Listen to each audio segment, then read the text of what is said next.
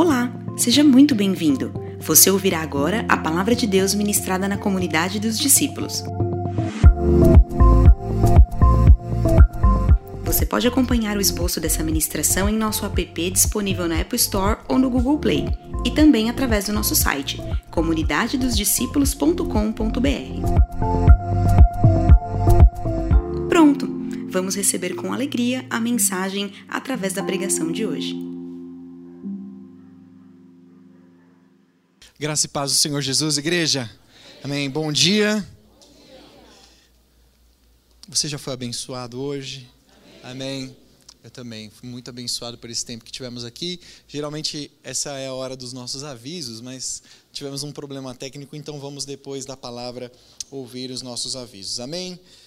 Amém. Glória a Deus. É muito bom estarmos aqui hoje, é, especialmente o pastor, os nossos pastores Rodrigo e Deise não estão, porque estão lá na nossa igreja em, Dayatuba, ministrando lá. E, enfim, no próximo domingo eu creio que eles estarão aqui de volta, mas é bom saber que nós estamos em outros lugares também, não é, igreja? Não é bom ter esse sentimento de que não se trata só de uma comunidade local, nós já oramos pelas outras igrejas e eu sinto que há muito mais. Há muito mais para nós, creia, porque você faz parte disso. Nós fazemos parte de uma igreja apostólica. Em nome do Senhor Jesus, nós iremos a outros lugares. Eu quero ler com você, vou pedir para projetar aí, uh, Lucas capítulo 10, verso 25. Na NVI mesmo. Uh, Evandro, por favor.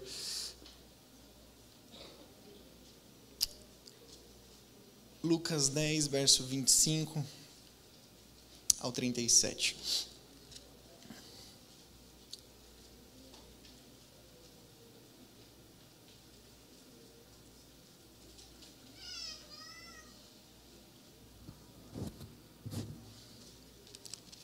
Amém. Está aí?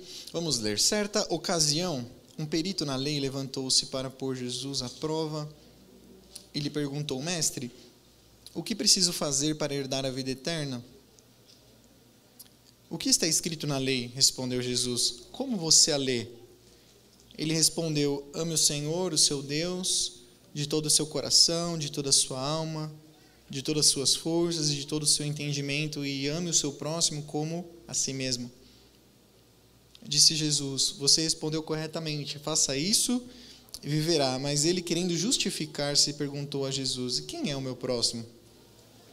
Em resposta, disse Jesus: Um homem descia de Jerusalém para Jericó quando caiu nas mãos dos assaltantes. Estes lhe tiraram as roupas, espancaram-no e foram, deixando-o quase morto. Aconteceu estar descendo pela mesma estrada um sacerdote. Quando viu o homem, passou para o outro lado. E assim também um levita. Quando chegou ao lugar e o viu, passou pelo outro lado. Mas um samaritano, estando de viagem, chegou onde se encontrava o homem e, quando o viu, teve piedade dele. Aproximou-se, enfaixou-lhes as feridas, derramando nelas vinho e óleo depois colocou sobre o próprio animal, levou-o para uma hospedaria e cuidou dele. No dia seguinte, deu dois denários ao hospedeiro e lhe disse: Cuide dele. Quando eu voltar, lhe pagarei todas as despesas que você tiver. Qual desses três você acha que foi o próximo do homem que caiu nas mãos dos assaltantes? Aquele que teve misericórdia dele, respondeu o perito na lei. Jesus lhe disse: Vá e faça o mesmo. Amém. Pai, nós te agradecemos pela tua palavra, a tua palavra é viva, ela é eficaz e ela tem poder, ó Deus, para penetrar no mais profundo da nossa alma, separando o espírito das emoções. Assim como o Senhor falou comigo e vai ministrar hoje, fala ao teu povo. E, ó Deus, que possamos sair daqui totalmente transformados, com o coração mais convertido para o Senhor para a glória do teu nome. Amém. Glória a Deus. Essa parábola ela é muito conhecida, é um texto muito conhecido.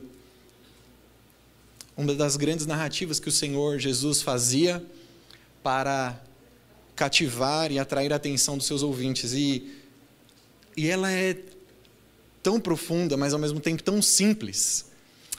Tão simples que uma criança pode entender o significado dessa parábola, certo?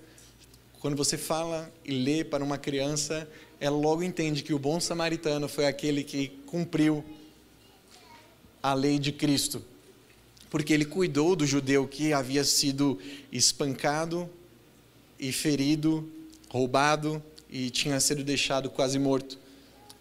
Esse texto ele fala de muitas coisas, mas Jesus ele atraiu a atenção do, do perito da lei porque os peritos da lei, como diz aqui, né, logo no verso 1, certa ocasião um perito na lei levantou-se para questionar Jesus e colocá-lo à prova. Os peritos na lei, as pessoas que estudavam a lei de Moisés, eles faziam com que essa lei fosse aplicada nos dias de Jesus e por isso eles conheciam muito a Torá, que são ali os grupos de primeiros livros da Bíblia o Pentateuco que nós estamos lendo no nosso a Bíblia em comum, chegamos no Êxodo, eles conheciam tudo aquilo de cor e além do mais aplicavam regras rígidas de tradição para que o povo, para que na verdade fosse difícil de praticar a lei.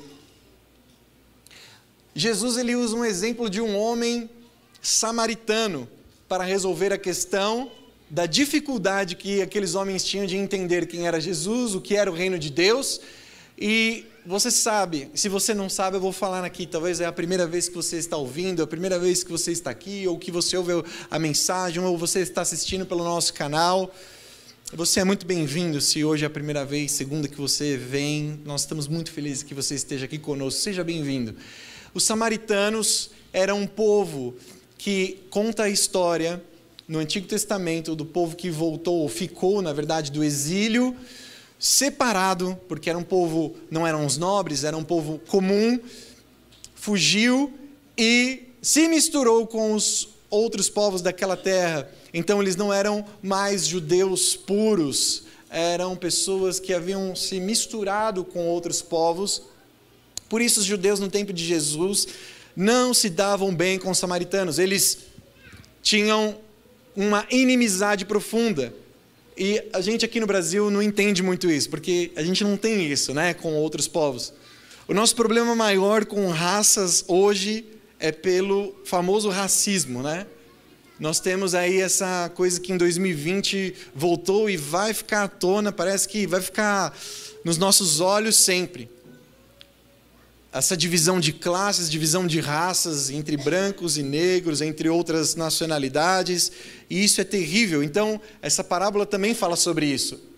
Sobre você desconsiderar o outro que é deveria ser pela imagem de Deus uma pessoa igual a você.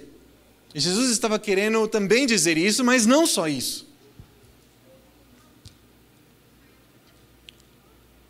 Por isso hoje eu quero falar com você sobre esse tema.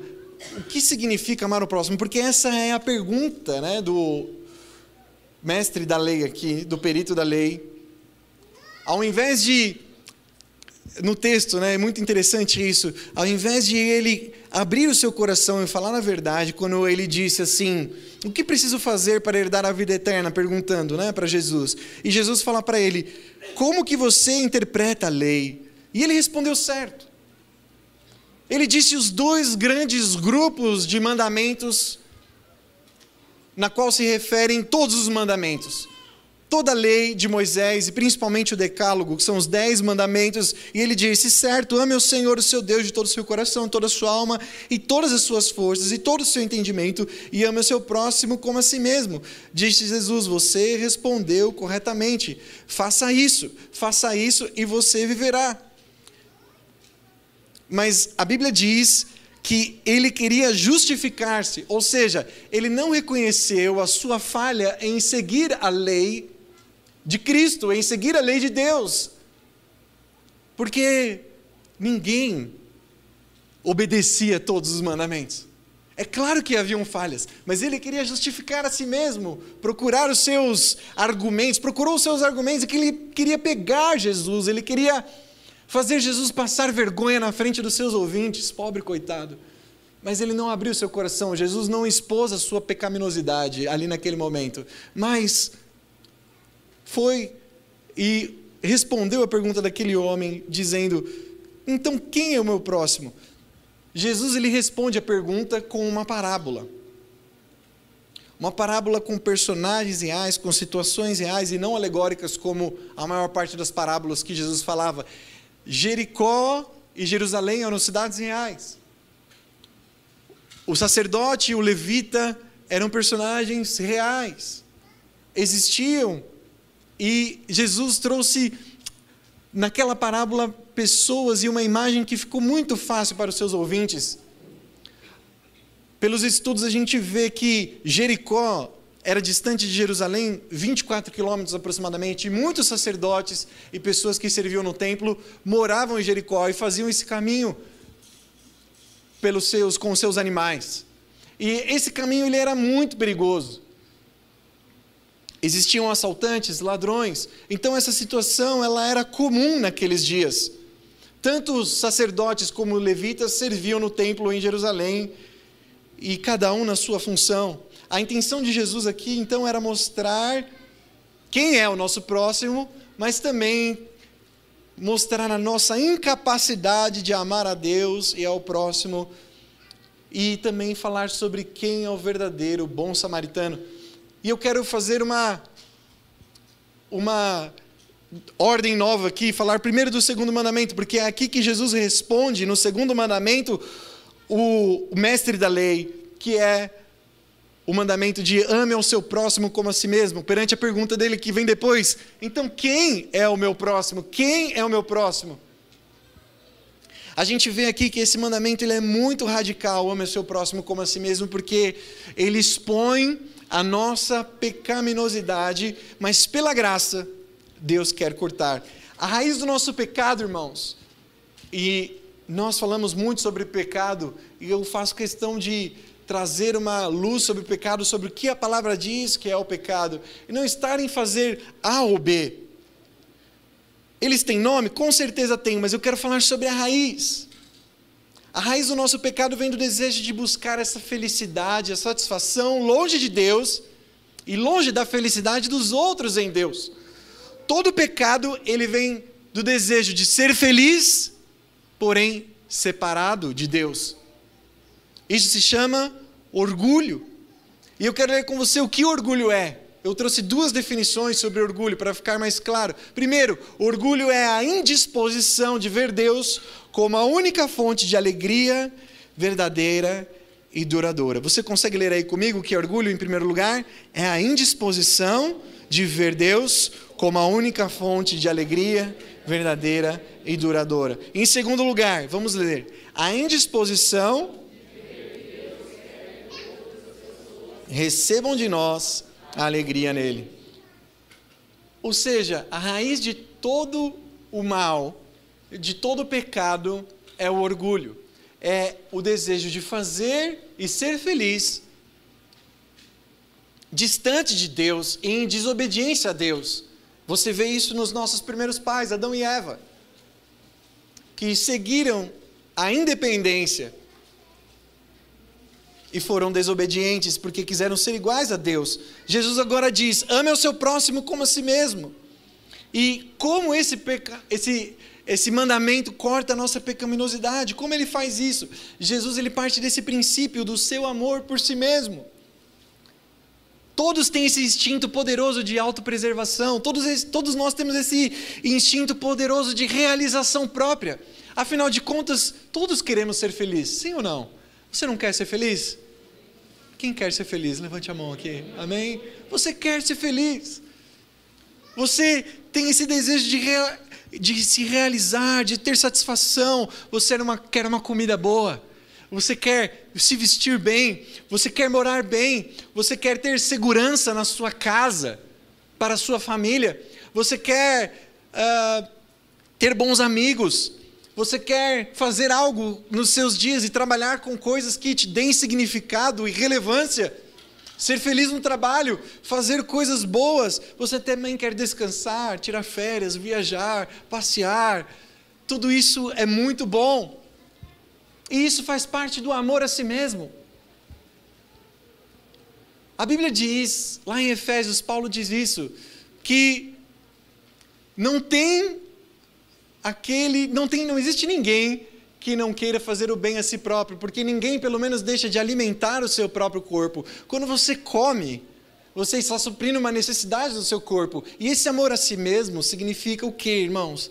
Que nós queremos, em primeiro lugar, aproximar de nós o prazer e afastar de nós o sofrimento. Isso faz parte da nossa natureza, da nossa natureza.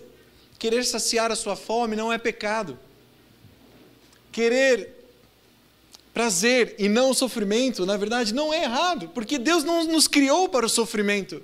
Deus nos criou para ter prazer. E o pecado está em viver o prazer a qual Deus nos criou para ter distante dele, ou um prazer diferente daquele que Deus planejou e orquestrou para cada um de nós, seus filhos. Então vamos, vamos avançando. Eu quero ir além, até o suicida, a pessoa que o mundo diz mais de que odeia a si mesmo, na verdade, ele quer afastar de si o que? O sofrimento. O suicida ele diz: Eu não aguento mais a vida que, que estou vivendo eu preciso encerrar a minha vida numa tentativa última de acabar com o seu sofrimento. Você entende? Você entende aqui que tanto a, a, a autoestima quanto a baixa autoestima, na verdade, não é falta de amor, é pensar em si mesmo o tempo todo. E tem um livro muito bom que li recentemente que fala sobre isso, do pastor Tim Keller, que se chama Ego Transformado. Lá ele vai falar muito mais sobre isso e é muito bom que você leia. Eu creio que na nossa livraria, quando voltar a funcionar, esse livro vai estar lá presente. Fique com essa dica. Ego Transformado é um livro muito pequeno que você lê em uma hora. E é tão profundo e tão poderoso que vai falar sobre esse desejo do homem de ter essa autoestima, pensar em si demais ou pensar em si de mesmo, que significam a mesma coisa. Mas o mandamento, então, que Jesus está querendo dizer aqui sobre amar a si mesmo, ele tem um significado que, que é o quê? Eu quero ler com você aqui. Você deve buscar, no próximo, por favor, você deve buscar o bem do seu próximo do mesmo modo que você procura com naturalidade ou procura naturalmente o seu próprio bem. É isso que Jesus está querendo dizer. Vamos ler juntos? Você deve buscar o bem do seu próximo Exatamente. Vamos ler uma frase aqui de Cosmo Lang que diz: Tenha um espírito que vise sempre o interesse do próximo, então cada pessoa será o seu próximo. Jesus, irmãos, através da sua parábola, ele nos ensina uma coisa muito importante. Preste atenção aqui. É possível ser um não cristão é possível ser alguém que não segue a Cristo, um não cristão, e mesmo assim exercer compaixão. Sim ou não? Mas é impossível, é impossível dizer-se cristão, um seguidor de Cristo, e não exercer a compaixão. Por aí fora você vai conhecer muitas pessoas que não seguem a Jesus. Espíritas, kardecistas, umbandistas, pessoas de diversas religiões, hindu, do, do hinduísmo, budistas, sabe, o Islã, pessoas que exercem compaixão, ateus, pessoas que nem acreditam e têm um coração rebelde a Deus, mas que fazem boas obras, exercem compaixão. Agora é impossível você falar, eu sou de Cristo, eu sigo Jesus, eu sou filho de Deus, e não exercer compaixão. É isso que Jesus está querendo mostrar também. Isso é muito constrangedor. Não exercer compaixão é uma crítica à igreja, irmãos, que se esquece do seu dever primário quando a fortuna, o conforto, a descontração e o orgulho minam as nossas forças. Minam as forças de compaixão e misericórdia da igreja. Jesus, nessa parábola, ele confronta esse estilo de vida vazio da religião vazio de fazer apenas as mesmas coisas e se denominar-se crente. E não praticar as boas obras, obras de um coração quebrantado e tocado pelo amor de Deus. Pessoas que aqui podem se considerar justas como eu, levanta minha mão em primeiro lugar, mas que, ao passarem pelo caminho, desviam os olhos, desviam os olhos dos primeiros e reais necessitados. Essa palavra é para mim, essa palavra é para nós, é para a igreja. Preste atenção no que Deus quer falar. Portanto, o mandamento de amar ao meu próximo como amo a mim mesmo ele parece ser essa ameaça da minha própria felicidade, do meu amor próprio, mas não é isso que significa. Essa ameaça, Jesus ele quer que sintamos até entendemos que por isso, exatamente por isso, o primeiro mandamento é o primeiro mandamento. E eu quero falar sobre amar a Deus. Porque o primeiro mandamento ele salva o segundo mandamento. E sem o primeiro mandamento, o segundo mandamento torna-se impossível de realizar da maneira correta. Qual é o primeiro mandamento? Leia aí comigo. Ame ao Senhor, o seu Deus. Vamos ler? Próximo, por favor. Ame ao Senhor, o seu Deus. Próximo, pode ir.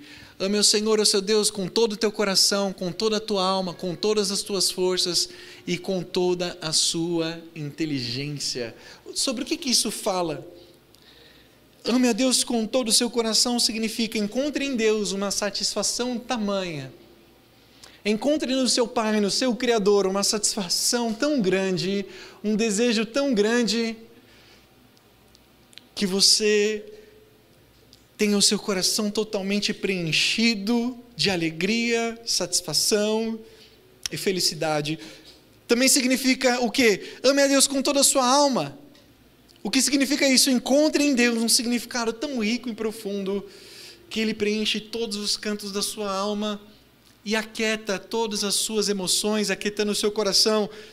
Ame ao Senhor com todas as suas forças, ame a Deus com todas as suas forças, significa não poupe esforço ou empenho para pôr-se em posição de ver e sentir a graça de Deus sobre você, que te satisfaz plenamente, ela é derramada sobre você e essa graça também vai ser exercida através de você. E ame a Deus com toda a sua inteligência, diz: encontre em Deus as riquezas do conhecimento, percepção e sabedoria que vão te guiar e vão te suprir em tudo para o que a mente humana foi criada. Em outras palavras, tome todo o seu amor por si mesmo, todo o seu anseio, toda a sua esperança, todos os seus desejos, toda a sua busca, toda a sua a sua ansiedade e derrame diante dele toda a sua busca por significado, todos os seus sofrimentos e mazelas, as suas lágrimas e coloque-se diante de Deus. E não existe outra receita a não ser a doce, agradável presença de Deus. Em um momento da nossa oração, em alguns momentos do nosso, oração, do nosso louvor, o nosso coração, amados, vai passar desse estágio de palavras em que dizemos e quando fechamos os nossos olhos e vai começar nosso coração a bater um pouco mais forte, transbordando de amor e de alegria que vem direto do céu. E enquanto estava louvando, nós cantamos que os céus fechados se abram. O Espírito Santo falava comigo: os céus já estão abertos. Os céus já estão abertos. O que nos falta é esse desejo de nos colocarmos diante do Deus, Criador de todas as coisas, o nosso Pai, e termos o nosso coração completamente revestido, preenchido e transbordante da Sua glória. Acredite, irmãos, não tem como eu explicar isso para você de outra forma, a não ser que você exercite essa prática da vida cristã e tenha o seu coração completamente tomado. Nesse momento, a sua mente vai começar a contemplar os mistérios de Deus, a sua grandeza. Você vai ter visões do trono nos seus pensamentos, não as visões do dom de visão que eu estou falando, mas o seu pensamento vai começar a ser levado para o céu. E tudo aqui começa a perder o valor. Nessa hora em que todas as coisas começam a perder o valor na sua oração, acredite, é assim com o apóstolo Paulo. Foi assim com o nosso Senhor Jesus, em primeiro lugar, na oração do Getsemane, quando ele disse: Senhor, que não seja a minha vontade, mas a tua. Por quê? Porque Jesus estava lutando ali com a preservação de não ter o seu pai com ele no momento da cruz, haveria uma separação. E Jesus, irmãos, Jesus, como o Filho de Deus, aquilo que mais o faria sofrer era a separação do seu pai na cruz do Calvário, em que ele disse: Meu pai, meu Deus, meu Deus, na verdade, por que me abandonaste? Esse foi o real sofrimento de Cristo. Então, voltando aqui, no seu momento de oração, Cristo está conectado ao Pai, pedindo para que fosse feita o quê? A vontade do Pai. E quando você começa a ter o seu coração profundamente tocado pela glória de Deus, pelos mistérios da eternidade. E quando você começa a, começa pensar, começa a pensar nos mistérios da eternidade, no que vai estar lá, em quem vai estar lá, na glória do Senhor Jesus, a destra de Deus, nos anjos, em Apocalipse capítulo 5 diz: dos anjos ao redor do trono, junto com os seres viventes, dizendo: Digno é o Cordeiro de receber o louvor, a honra, a glória. Isso aconteceu comigo essa semana, quando eu estava meditando em Apocalipse. E aí, nesse exato momento em que as coisas daqui deixam de ter esse valor, esse apego, você começa a pensar em outras pessoas, porque é isso que Deus vai falar você não consegue servir ao trono da graça, você não consegue dizer eu sirvo a Deus sem servir ao próximo. Porque Deus não está aqui presente, Jesus não está aqui presente, não podemos dizer eu sirvo a Deus se não servimos o próximo. Servir a Deus é servir as pessoas. E isso é uma continuação do que falei aqui na última mensagem, Filipenses capítulo 2 buscai os interesses dos outros acima dos vossos interesses. De que maneira isso é possível? Amando ao Senhor. Amando ao Senhor e contemplando Ele na sua beleza.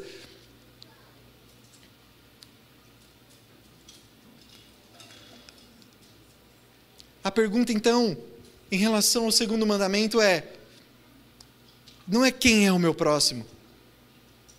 Você vai saber quem é o seu próximo à medida que caminhar, à medida que contemplar a Cristo. Mas a pergunta é: será que eu sou o próximo? Será que eu sou essa pessoa que se pode contar? O amor de Deus, ele torna-se a forma do amor, do nosso amor pelos outros. Então, Jesus está ordenando o que, irmãos, no segundo mandamento, que amemos o nosso próximo como a nós mesmos, ele está mandando que o nosso amor a nós mesmos, que agora descobriu a sua realização nesse amor de Deus, seja a medida e o conteúdo do nosso amor ao próximo. Ou seja, ao receber do amor do Pai, do trono da graça, e contemplá-lo, e buscá-lo, e com toda a sua força, como diz aqui, com todo o seu coração, toda a sua alma, de todas as suas forças, de todo o seu entendimento, então você estará capacitado para experimentar mais da compaixão de Deus no consolo para outras pessoas. Você será consolado e será a resposta de consolo para outras pessoas que estão tristes e necessitadas.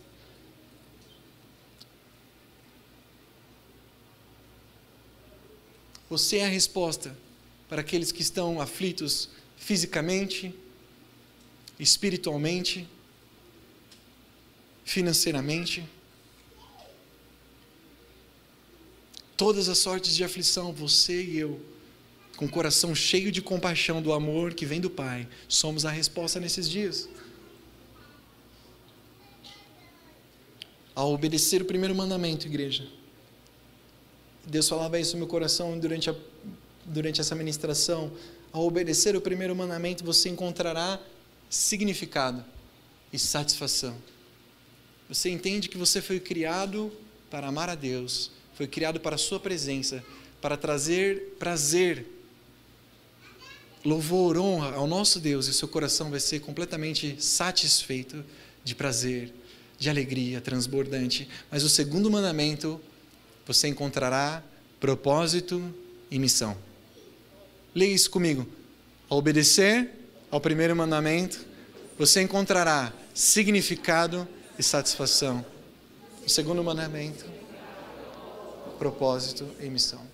Mas só quando temos significado e satisfação estamos prontos para cumprir o nosso propósito e missão.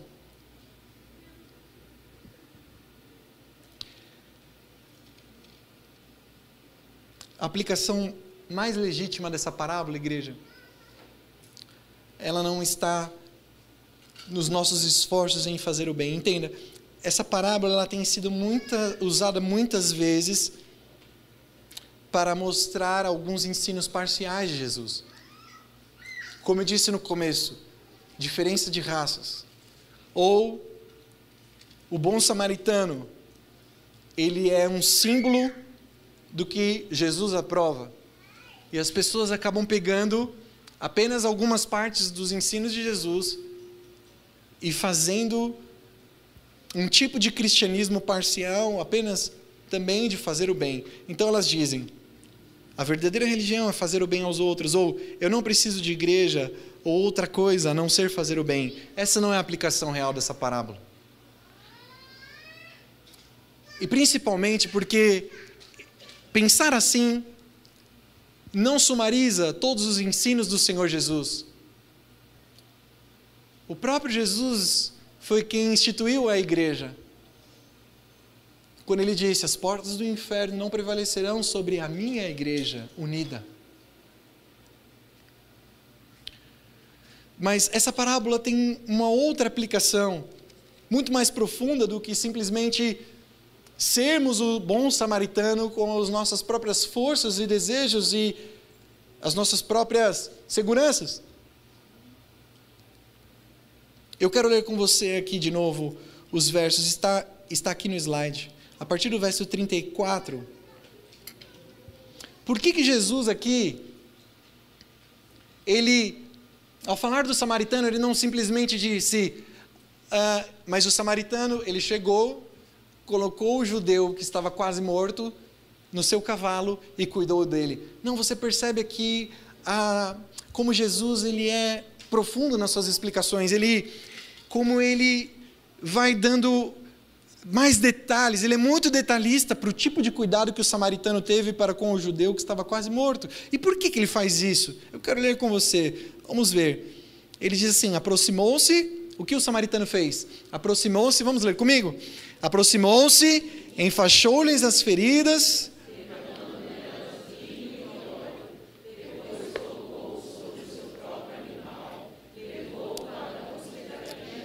cuidou dele. No dia seguinte,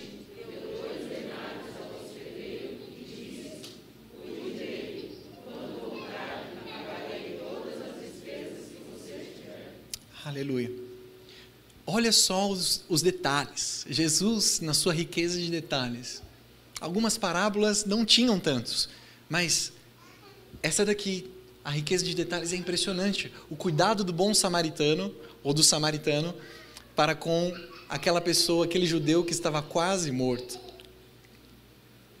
Ele disse: aproximou-se, enfaixou-lhes as feridas, derramando nelas vinho e óleo. Depois colocou-o sobre o seu próprio animal e levou para uma hospedaria e cuidou dele.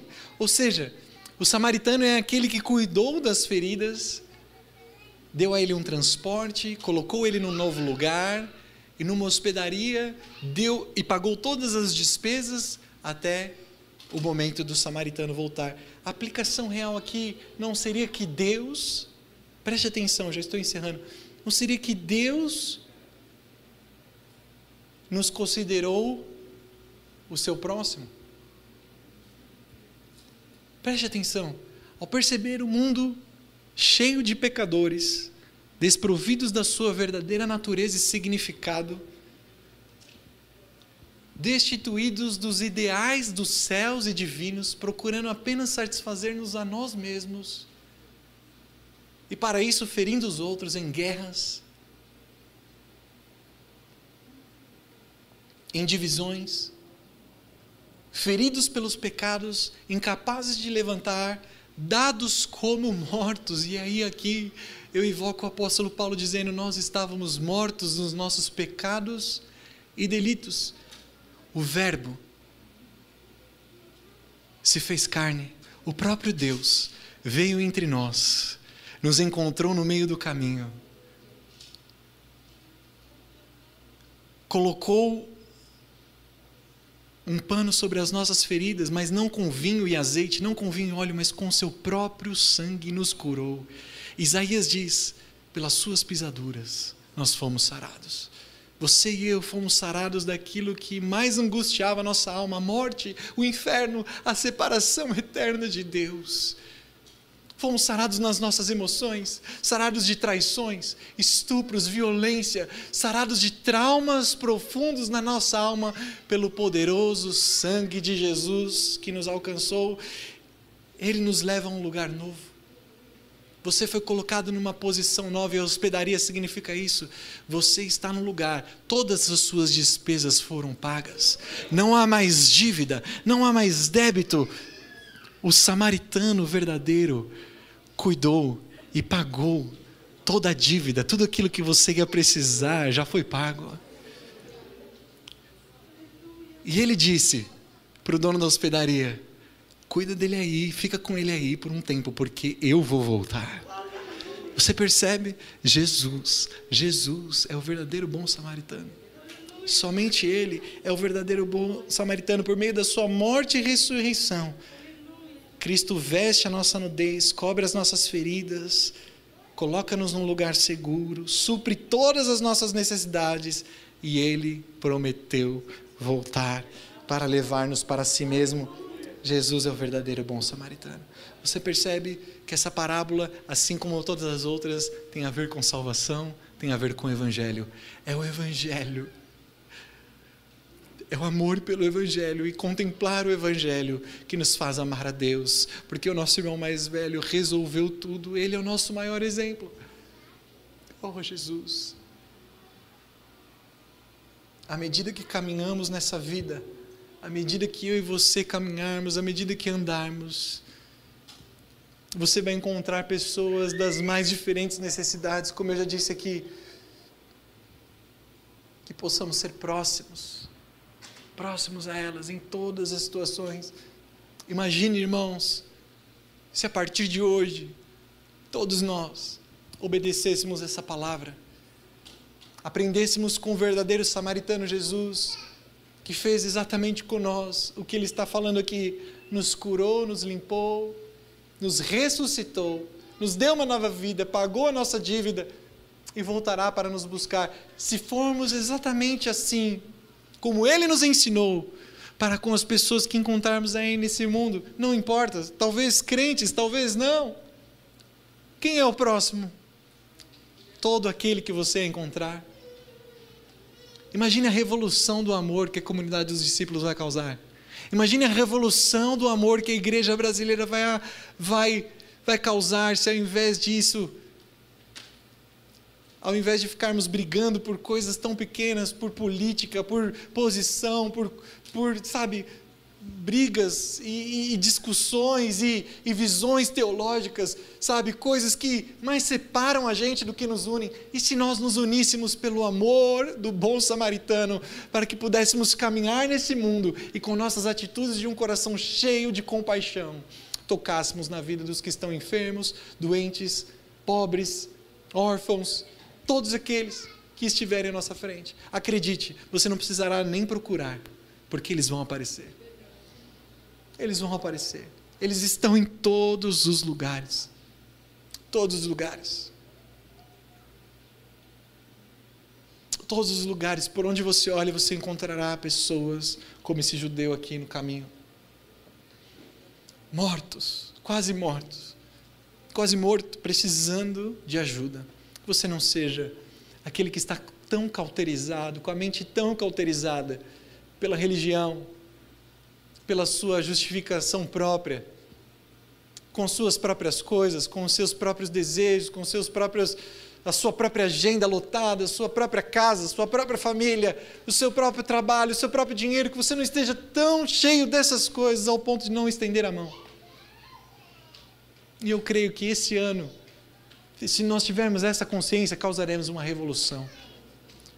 Nós não, procuramos, nós não procuramos bater metas de números, A minha meta e a sua meta deve ser o amor. Em alcançarmos o perdido. Porque o bom samaritano, o verdadeiro bom samaritano, ele era judeu, mas se comparou àquele que realmente fez o bem, aquele que realmente cuidou, assim como fez conosco. Que nosso coração seja cheio da sua glória, da sua majestade. Feche seus olhos agora. Pelo que você vai orar? Eu queria orar com você, mas depois gostaria que você fizesse a sua oração, Pai. No nome do teu filho Jesus, o verdadeiro bom samaritano, o bom pastor. Nós estamos aqui hoje, Senhor, reunidos para ouvir a tua palavra e a tua palavra ela é confrontadora, ela é constrangedora. E ela foi comigo durante essa semana toda e ela é, na verdade, durante a minha vida toda, Pai. E ela me ensina que não existe outro descanso se não for em tua presença, Pai. E também não existe mais o que fazer se não for em missão, em amor pelas pessoas que estão ao nosso redor, Pai. Tudo que fazemos aqui que não seja um fim em si mesmo, que esse culto não seja simplesmente por um evento, que o que tocamos, o que cantamos, o, o dinheiro que damos não seja simplesmente para aplacar a nossa justiça ou para falar que já fizemos, já estamos aqui, estamos participando. Mas, o oh Pai, que tudo que fazemos aqui seja porque durante a semana, a cada segunda-feira, terça, quarta, quinta, sexta, sábado, Deus, nós queremos nos parecer mais com Jesus. Nós queremos atender aqueles que estão mais necessitados de amor, de cuidado.